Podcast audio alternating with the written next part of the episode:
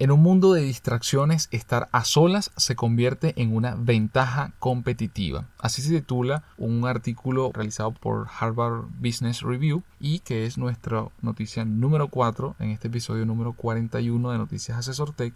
Y precisamente el artículo comienza con una cita, abro comillas. Recuerda siempre, tu concentración determina tu realidad. Fin de la cita. El maestro Jedi da este consejo al joven Anakin en la Guerra de las Galaxias, pero en nuestro mundo de trabajo hiper distraído es un consejo que todos debemos escuchar. La tecnología ha marcado sin duda alguna el progreso de nuestra forma. Sin embargo, la tecnología también nos ha conducido a entornos de trabajo que ahogan a las personas con una lluvia incesante de correos electrónicos, reuniones y distracciones. En 2010, el entonces CEO de Google, Eric Schmidt, compartió una de sus preocupaciones en este sentido con el resto del mundo. Abro comillas. Cada dos días generamos tanta información como la creada desde los albores de la civilización hasta el año 2003. Paso la mayor parte de mi tiempo suponiendo que el mundo no está preparado para la revolución tecnológica que pronto ocurrirá. Fin de la cita.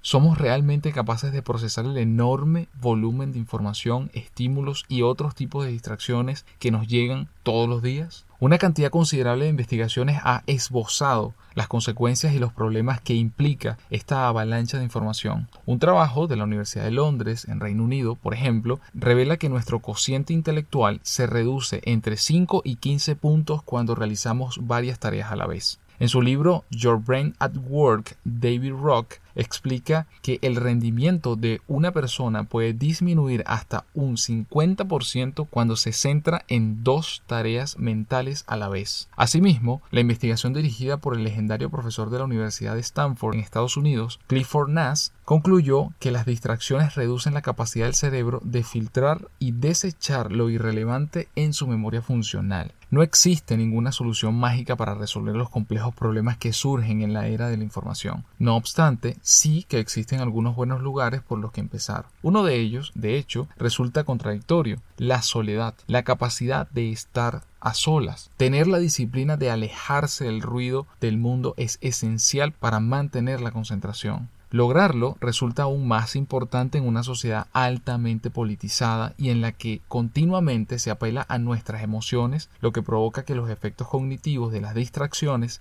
se prolonguen. Otro libro, titulado Lead Yourself First, de Ray Kedlich definieron la soledad como un estado mental, un espacio en el que centrarse en los pensamientos propios de uno mismo sin distracciones, un espacio donde la mente puede resolver un problema por sí misma. La capacidad de concentrarse, por tanto, es una ventaja competitiva en el mundo actual. Aquí van algunas ideas sobre cómo mantener la concentración en el trabajo. Número 1. Incorporar periodos de soledad en la agenda.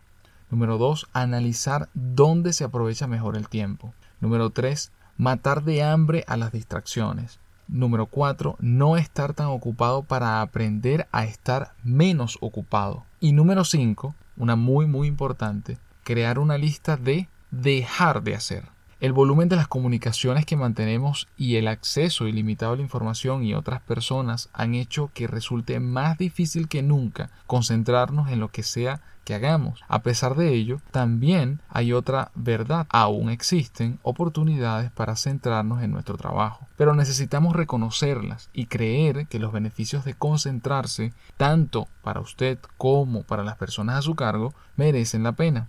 En otras palabras, antes de que pueda liderar a otras personas, a la que debe liderar es a usted mismo. Creo que nada que agregar, estoy totalmente de acuerdo, incluso he tenido, eh, en algún momento he compartido, no solamente a través de podcasts, sino a través de algunos artículos, eh, enfocados sobre todo en, en, cómo yo estimulo la creatividad, es decir, cómo yo trato de alguna u otra manera de desconectar para conectarme. Para mí es una práctica constante creciente, cada vez es más importante en esa, en esa lista de alguna u otra forma de tareas o de rutinas, de buenos hábitos eh, del día o de la semana, estar tiempos de desconexión. Es necesario apagar el ruido, o sea, es necesario que nos concentremos, es necesario que también disfrutemos el tiempo a solas con nosotros mismos, con, con lo que podemos pensar y reflexionar acerca de los desafíos que tenemos enfrente y que estamos haciendo o dejando de hacer. Por, por, lo tanto, incluso en algún artículo que compartía, yo colocaba las actividades importantes para, por un lado, estimular la creatividad, pero al mismo tiempo también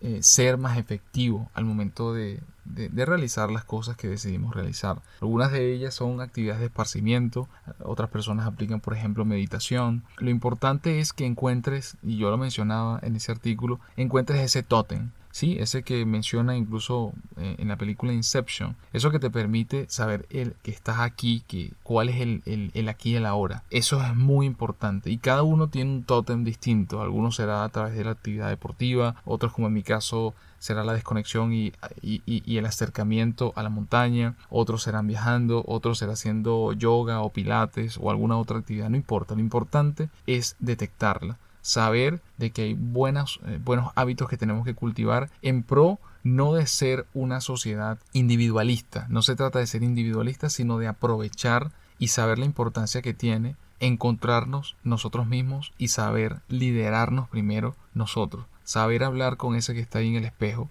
antes de intentar hacerlo con otros.